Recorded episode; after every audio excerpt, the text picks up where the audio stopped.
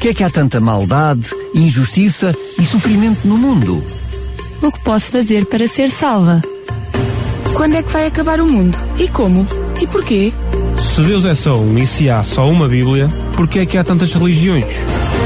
A história do cristianismo. O programa que dá respostas a estas e a muitas outras questões. A História do Cristianismo, um programa nas tardes da RCS de Daniel Galaio, com a participação do teólogo Paulo Lima. Muito boa tarde, quero também cumprimentar o teólogo Paulo Lima, que está boa aqui tarde, connosco. Daniel. Obrigado por estar Boa tarde aos nossos ouvintes também.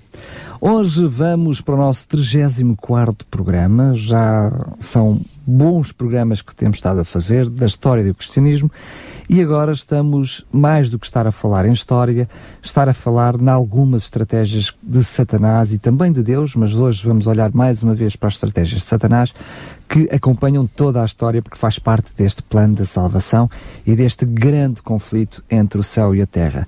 Relembro que este grande conflito é precisamente o tema do livro que serve de apoio a toda esta série de programas e que nós temos disponíveis para lhe oferecer. Basta entrar em contato com a rádio para o 219 10 63 10, 219 10 63 10 e nós teremos todo o prazer em enviar-lhe gratuitamente para si, pelos correios, este magnífico exemplar do livro O Grande Conflito, com mais de 600 páginas, um best-seller com mais de um milhão de livros distribuídos em todo o mundo. 100 milhões. 100 milhões. Obrigado pela correção, é isso mesmo. O meu cérebro ainda chegou lá, mas tu foste mais rápido que ele. Mas é isso mesmo, mais de 100 milhões de livros distribuídos em todo o mundo, o que é obra.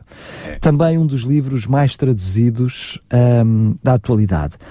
Hoje vamos olhar para as estratégias de Satanás. Não que tenhamos todo o prazer em nos demorarmos sobre aquilo que é Satanás, mas é quando conhecemos as suas estratégias que nos uh, melhor defendemos para elas, não é, Paulo? Exatamente. Hoje vamos falar do capítulo 32 do livro O Grande Conflito, que tu acabaste de anunciar, que tem por título As Armadilhas de Satanás. É, neste capítulo, Ellen White quer nos pôr de, de sobreaviso contra várias estratégias que ele tem utilizado e certamente vai continuar a utilizar para desviar os cristãos uh, do verdadeiro caminho que leva à vida eterna.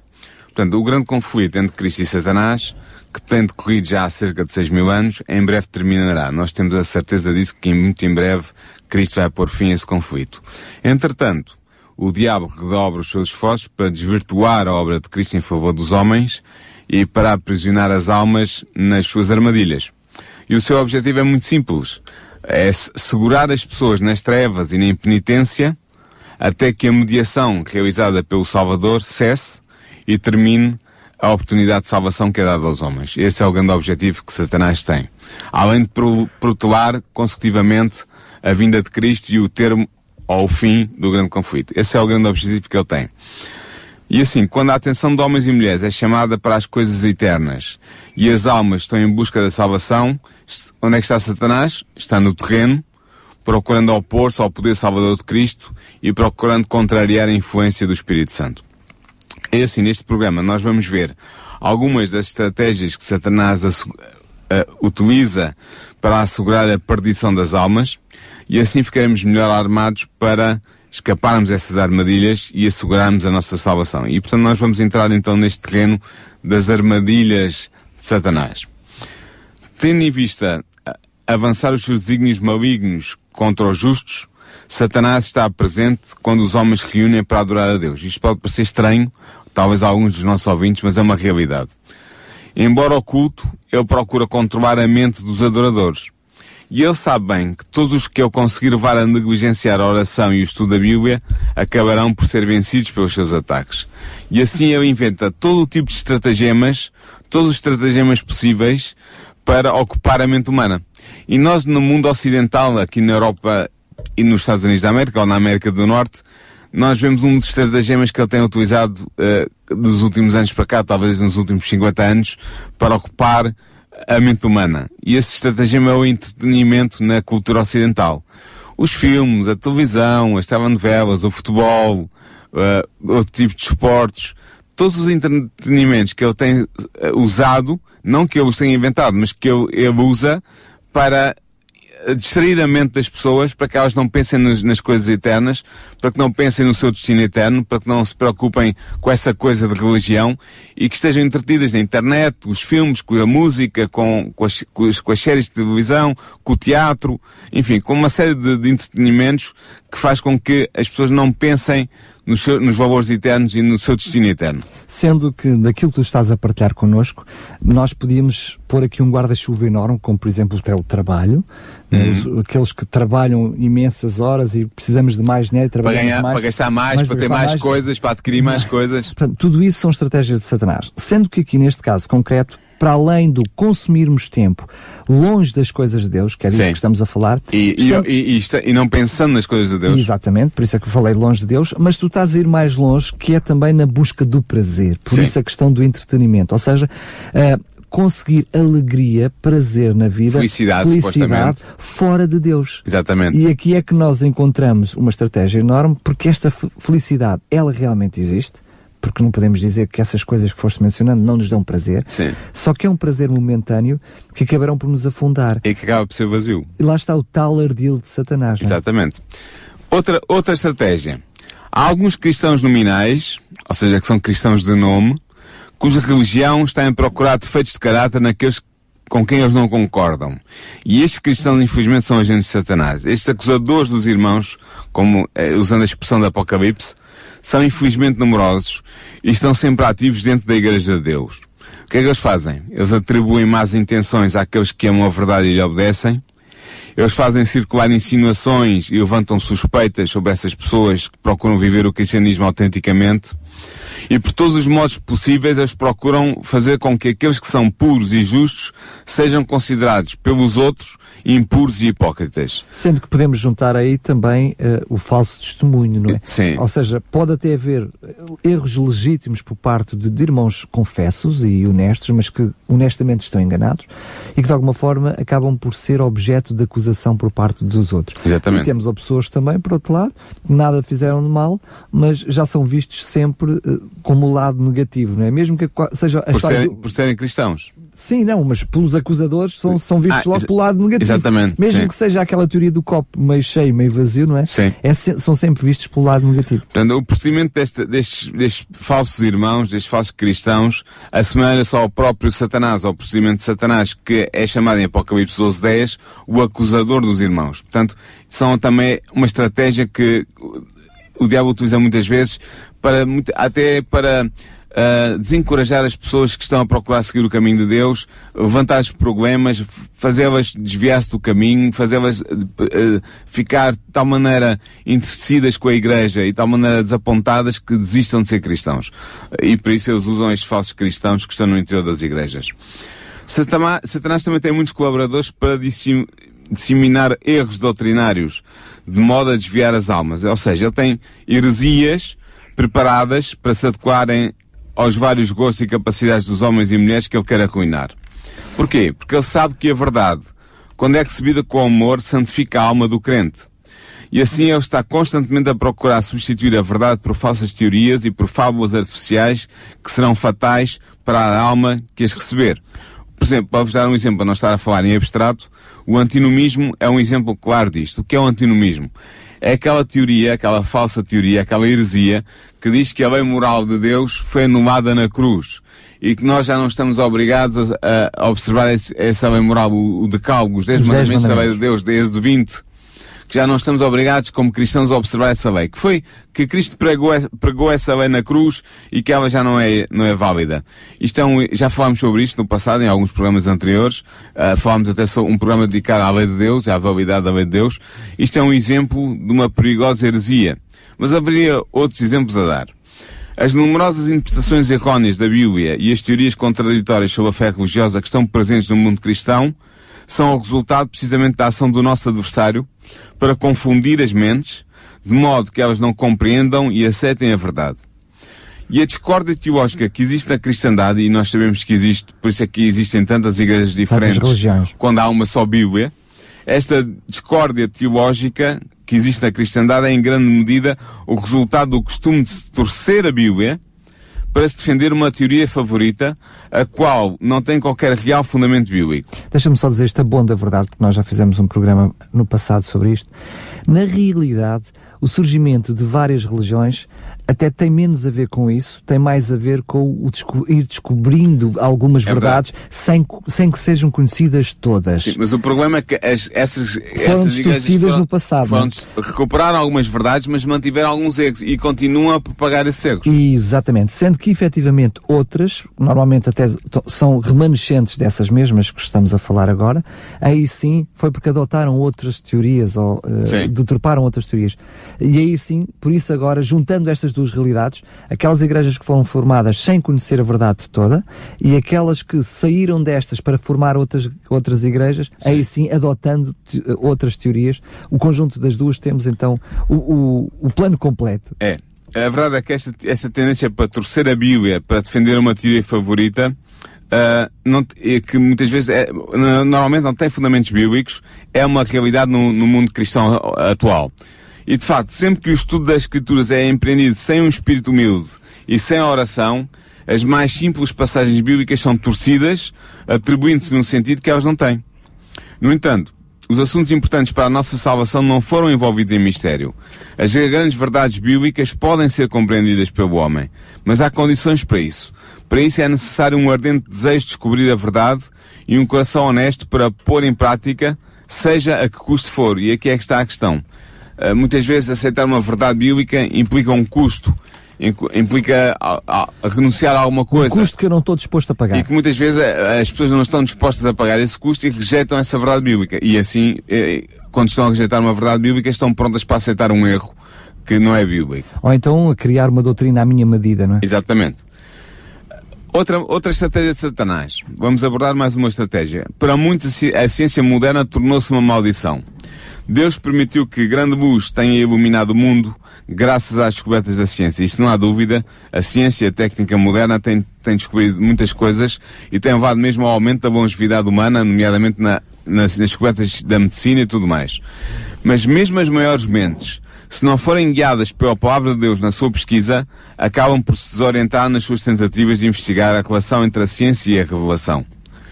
O conhecimento humano material e espiritual é parcial e imperfeito. É uma, é uma verdade que nós não podemos escapar.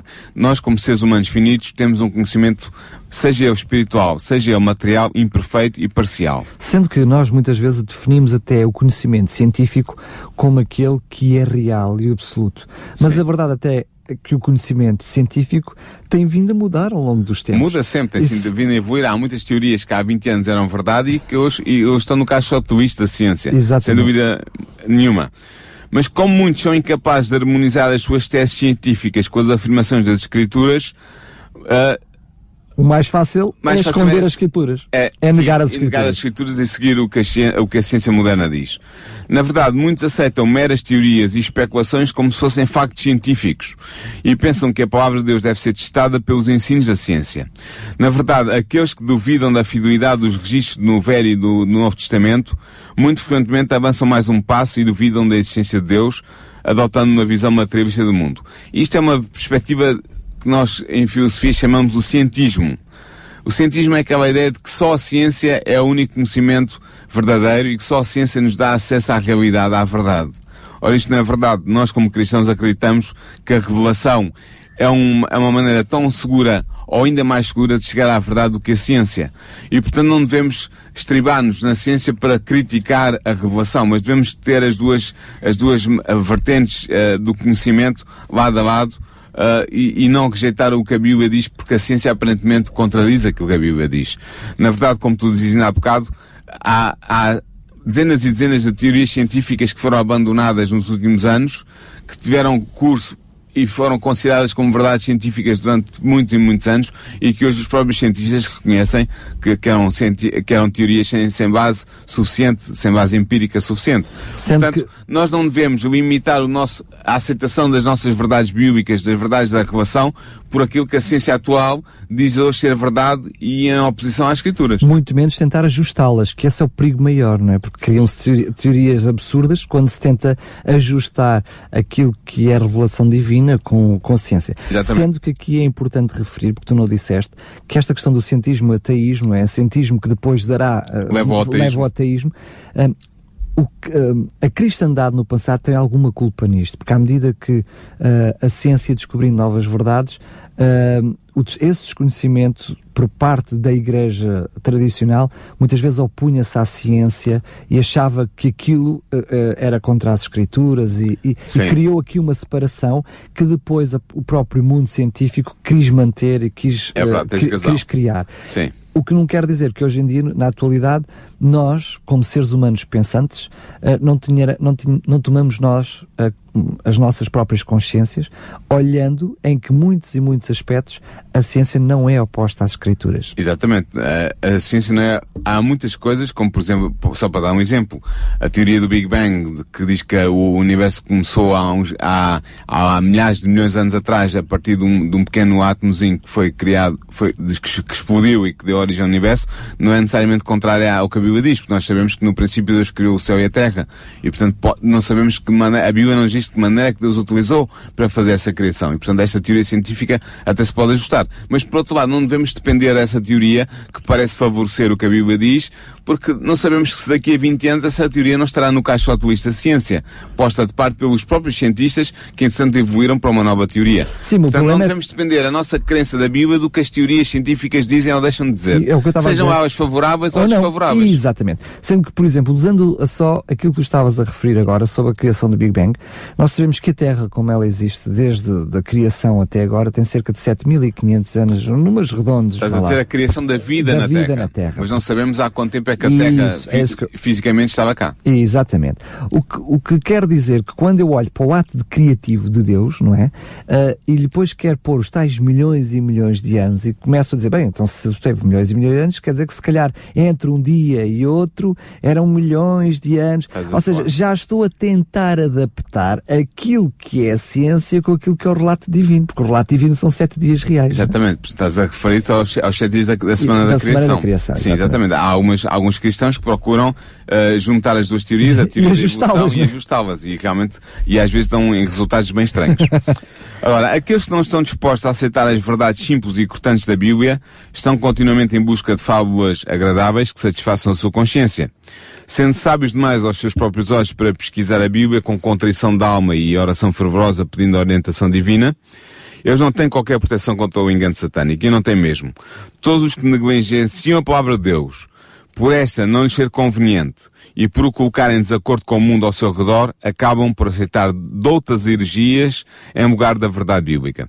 Todo o tipo de erro que se possa imaginar acabará por ser aceito por aquele que voluntariamente rejeitam a verdade da Bíblia. Portanto, ou seja, quando nós não estamos dispostos a aceitar as verdades bíblicas, porque elas têm um custo, em termos de sacrifício ou de mudança de vida ou de qualquer outro tipo de, de consequência para a nossa vida, nós quando rejeitamos uma verdade bíblica acabamos por cair em erros.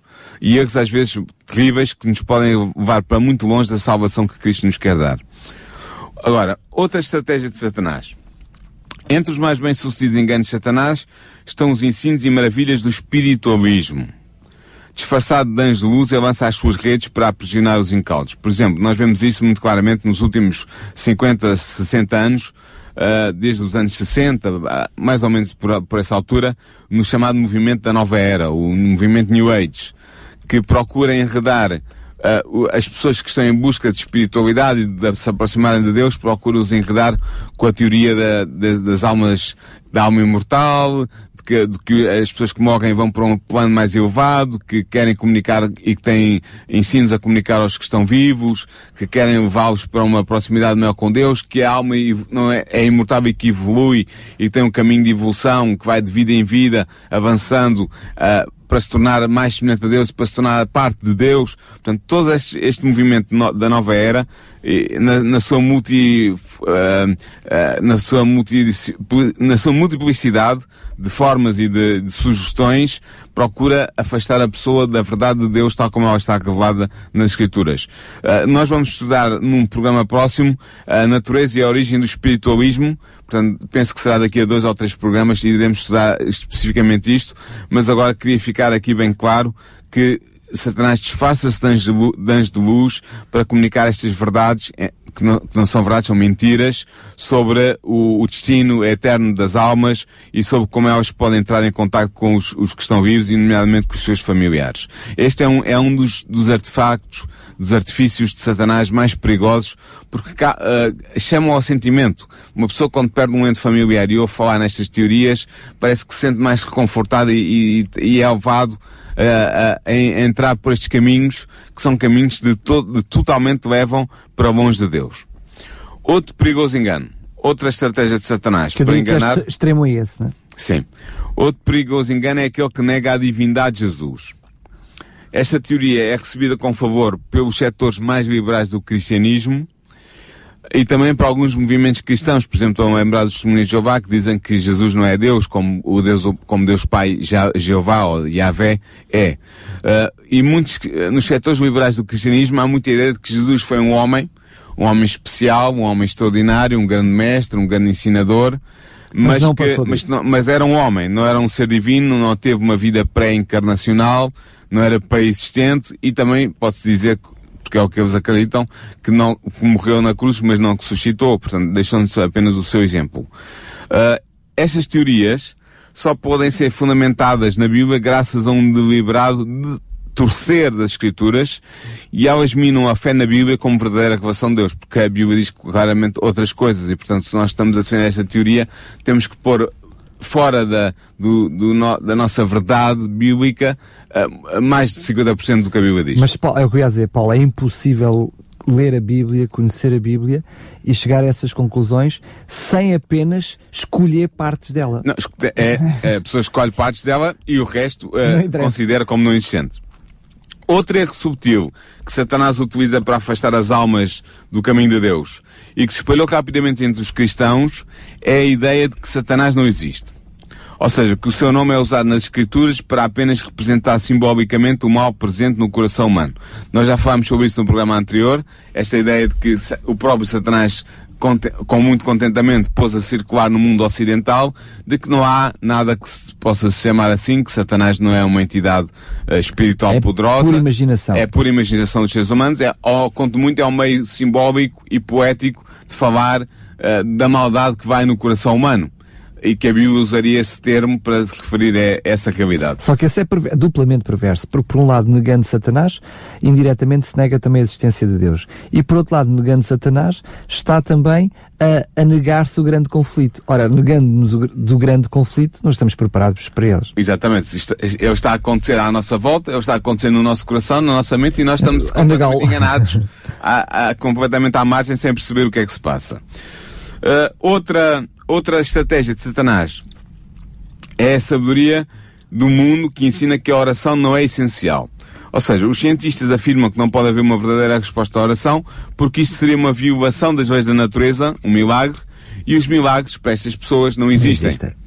Portanto, é, é, eles dizem que o universo é governado por leis físicas e assim apresentam Deus aprisionado, digamos, pelas suas próprias leis, como se a operação das leis divinas tivesse que excluir a liberdade divina. É engraçado, não é? Estes, é, estes ensinos estão claramente contrários Contra, à, ao que a Bíblia nos diz. Mas é curioso como é que se pode pensar e ao mesmo tempo defender em leis né, em leis, algo que estriti, estri, é, é estritamente rígido, e, mas também pensado e elaborado. Então Exatamente. como é que se pode defender com essas leis com, com inteligência? E depois ao mesmo tempo não assumir essa inteligência que depois, por outro lado, é capaz de mudar as mesmas leis que as criou. Ou simplesmente suspendê-las, ou, ou usá-las de outra maneira, não sabemos. Deus tem muitas maneiras de operar, mas a verdade é que nós sabemos que a Bíblia fala claramente da existência de milagres. Cristo, no seu ministério de três anos e meio na Palestina, realizou centenas e centenas de milagres milagres. Ainda hoje pode-se verificar a essência de milagres na vida dos crentes. Talvez eu esteja a falar para um ouvinte ou para uma ouvinte que já viveu na sua vida um milagre. Quem sabe, eu posso dizer que já tenho algumas experiências poderia dizer de um ou outro milagre importante na minha vida que me fez estar hoje aqui uh, a partilhar esta, esta, estes ensinos com os nossos ouvintes e contigo. E, portanto, uh, os milagres acontecem, existem, uh, só não os vê quem não os quer ver. Certamente, se temos os nossos ouvintes cristãos a ouvir-nos, pelo menos um milagre na sua vida já aconteceu, que é a conversão. Pelo Exatamente, menos pelo menos a conversão já foi um milagre do Espírito Santo realizado uh, junto da, da, mente e do coração dos nossos ouvintes. Uh, agora, outra estratégia. Os erros da teologia popular. Há muitos erros da teologia popular que têm levado muitas almas a acolher o ceticismo, quando se tais erros não fossem propagados, elas adeririam ao Evangelho. Dado que é impossível para estas almas aceitarem doutrinas que ofendem o seu senso de justiça, de misericórdia e benevolência, elas são levadas uh, a rejeitar a Bíblia. Porquê? Porque são-lhes apresentados erros da teologia popular como se fossem verdadeiros ensinos da Bíblia, o que não são, e por causa disso tais almas recusam-se a crer na palavra de Deus. Eu estou a pensar, por exemplo, num, num, numa, numa crença popular, da teologia popular, sobre a qual nós falaremos com mais detalhe no próximo programa, que é a crença do inferno eterno, onde as almas dos pecadores vão arder eternamente pelos séculos dos séculos, enquanto as almas dos justos estiverem uh, a gozar a, o paraíso. Ora bem, uh, não vou provar, não vou comprovar biblicamente o que vou dizer agora hoje. Porque será feito no próximo será programa. feito no próximo programa, mas quero que fique isto bem claro aos nossos ouvintes. A ideia de um inferno a arder eternamente, onde as almas dos ímpios são atormentadas pela eternidade, com, dando prazer a Deus e aos justos salvos, não existe. Dando prazer ou sem dar prazer? Isso não, não existe, existe. Não existe. Não existe. Não é bíblico os nossos ouvintes estão a pensar, mas a, doutrina do inferno é bíblica? Não é bíblica. E nós vamos abordar Muito isso. Muito menos é do purgatório, não é? Exatamente, do purgatório nem falar. Portanto, nós vamos falar disso claramente no próximo programa. Os nossos ouvintes ficam já convidados para isso. De igualmente, também não é, juntando essa teoria também, a questão de que onde morremos vamos imediatamente para o céu. Também esta, vamos falar nisso. Esta também está muito uh, difundida. difundida junto da, da, daquela que referiste e ambas não é verdade. Não são verdade, exatamente. Eu, se calhar, meti água porque, ao falar sem isto, sem, sem explicarmos, porque certamente muitas pessoas, uh, talvez fruto precisamente da crença popular, a popular, uh, estão convictas que os seus antequeridos já estão no céu, que estão em paz. Sim. Portanto, uh, na realidade, só para fechar isto, é biblicamente nós vamos para o céu com a segunda vinda de Jesus. Isto é o que é bíblico, mas falaremos sobre isso no só próximo, próximo programa. no próximo programa, exatamente. Outra armadilha de Satanás é a promoção do cepticismo e do ateísmo. Há muitos, muitas pessoas, especialmente no mundo ocidental, que olham para a palavra de Deus com desconfiança pelas mesmas razões porque não creem no seu autor, em Deus. Porque ela reprova e condena o pecado. Aqueles que não estão dispostos a obedecer aos requisitos da Bíblia procuram assim destruir a sua autoridade. E assim, duvidar tornou-se moda. Na verdade, há muito, na Bíblia e na natureza, que a mente finita humana, não iluminada pela sabedoria divina, é impotente para compreender. E assim estas pessoas encontram-se encontram bastantes ocasiões para criticar a Bíblia e para criticar o cristianismo. E também há muitos que sentem ser bom colocarem-se do lado da descrença, do ceticismo e da infidelidade. Fica melhor, dá mais, dá, parece ser mais é onde inteligente. está a maioria, não é? É, onde está a maioria, parece ser uma exibição de inteligência, duvidar, ser cético, ser infiel. Uh, não acreditar na Bíblia nem no Deus da Bíblia. Ou seja, na realidade, o que é ser inteligente é não acreditar em nada mais do que aquilo que se compreende. E daquilo Mas que isso se é o oposto tocar. da inteligência. Pois, exatamente. É, é uma inteligência muito restrita. é. Deus deu amplas evidências para a fé. Por exemplo, as profecias messiânicas que mostram que Jesus foi um Messias verdadeiro, o Messias de Israel, o Salvador da humanidade, estão lá na Bíblia para serem estudadas. São evidência da nossa fé. As profecias em geral, estou a pensar nas de Daniel e de Apocalipse, mas também nas outras dos profetas ditos clássicos, Isaías, Jeremias, Ezequiel e os outros profetas menores, estão lá para fundamentar a nossa fé. A, teoria do desígnio inteligente, de que uh, já falamos uh, ligeiramente sobre isso, penso que até nos primeiros programas, de que o, mundo tal como está presente, revelando inteligência, implica necessariamente um criador inteligente que está por trás dele. As descobertas arqueológicas têm sido realizadas nos últimos 100 anos, validando a historicidade da Bíblia, mostrando que ela não é um livro de histórias de fantasia, de histórias de, de embalar, mas que são histórias reais, fundamentadas na história efetiva do povo de Deus na Palestina, em Israel, e que estão a ser corroboradas pelas descobertas arqueológicas, não só na Palestina, mas à volta, nos países à volta que estão envolvidos na, na história bíblica. Tudo isto são crenças, são, são fundamentos para a nossa crença nas Sagradas Escrituras. Mas é verdade que todos os que procuram ganchos para poderem pendurar as suas dúvidas acabarão por os encontrar. E esta é uma das estratégias que Satanás mais usa para precisamente desviar a mente das pessoas da palavra de Deus. Ora bem, há apenas um caminho para aqueles que honestamente desejam ser livres das dúvidas. Em vez de questionarem e sofismarem sobre aquilo que não compreendem, essas pessoas devem crer e obedecer à luz que já brilha sobre elas, e então podem estar certas de que receberão mais luz. e poderão avançar no seu conhecimento das Sagradas Escrituras. Satanás pode apresentar uma falsificação que se pareça de tal modo com a verdade que engana aqueles que querem ser enganados, que desejam escapar à negação própria e ao sacrifício exigido pela aceitação da verdade. Isso, por exemplo, é o caso da doutrina sobre o sábado. Nós já falamos aqui abundantemente do sábado, do sétimo dia de, de, da semana como sendo o sábado, o verdadeiro descanso, o verdadeiro dia de descanso e de adoração das Sagradas Escrituras, mas todos aqueles que não querem submeter-se à, à dificuldade que eventualmente a observância do sábado pode trazer à sua vida espiritual, rejeitam e propõem então o domingo como o verdadeiro dia de Deus. Uh, e, e, e, e, portanto, rejeitam a verdade por causa do sacrifício que ela implica. Mas é impossível Satanás reter sob o seu poder aquele que honestamente deseja a qualquer custo conhecer a verdade. De facto, o Espírito Santo foi enviado para guiar as mulheres e os homens sinceros para toda a verdade, e isto inevitavelmente acontecerá, pois essa é a vontade de Deus. Deus quer, não quer que sejamos enganados pelos artifícios de Satanás, pelas falsas doutrinas de Satanás, pelas doutrinas que ele põe uh, nas teologias populares que abundam por aí, nas várias igrejas do cristianismo. Deus quer que nós descobramos a verdade essa é a vontade de Deus e se nós formos sinceros de coração e tivermos o desejo de conhecer essa verdade, essa verdade bíblica que Deus revelou ao seu povo através dos profetas e dos apóstolos que escreveram as obras que estão condensadas na Bíblia Sagrada, se nós quisermos descobrir essa verdade, Deus vai nos levar a essa verdade. E aliás, eu até me atreveria a dizer que se o nosso ouvinte e a nossa ouvinte estão a ouvir neste momento este programa e se já o vêm acompanhando há algumas semanas ou até meses, é porque Deus pôs no seu coração o desejo de descobrir mais sobre a verdade de Deus e sobre as verdades que estão envolvidas na história do cristianismo e neste livro tão importante como é o livro O Grande Conflito que nós temos estado a oferecer eh, desde que este programa começou no primeiro programa já lá vão 34 programas. programas. Portanto, concluindo, vamos concluir então este programa. Conclusões.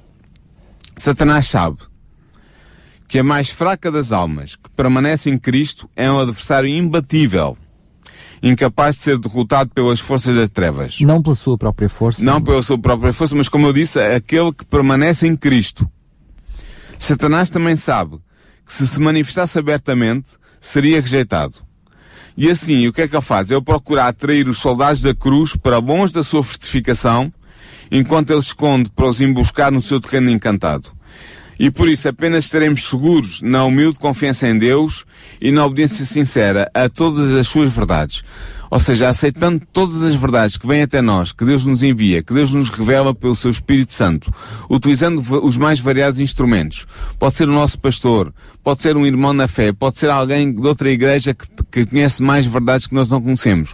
Pode ser até este programa de rádio que nós temos estado a fazer com tanto carinho para os nossos ouvintes. O que é verdade é que se nós tivermos sinceridade no nosso coração e o desejo sincero de conhecermos a verdade de Deus, Deus vai revelar-nos essa verdade a tempo de nós a podermos aceitar e podemos pôr em prática na nossa vida e ganharmos, alcançarmos a salvação através do conhecimento dessas verdades é tão essenciais. É uma promessa bíblica. É uma promessa bíblica. E portanto os nossos ouvintes podem estar certos de que se o seu coração tem o desejo de conhecer a verdade de Deus, Deus vai se revelar e vai-lhe revelar essas verdades e quem sabe se não será até utilizando este livro tão importante como é o livro Grande Conflito que nós temos estado a oferecer uh, ao longo destes programas.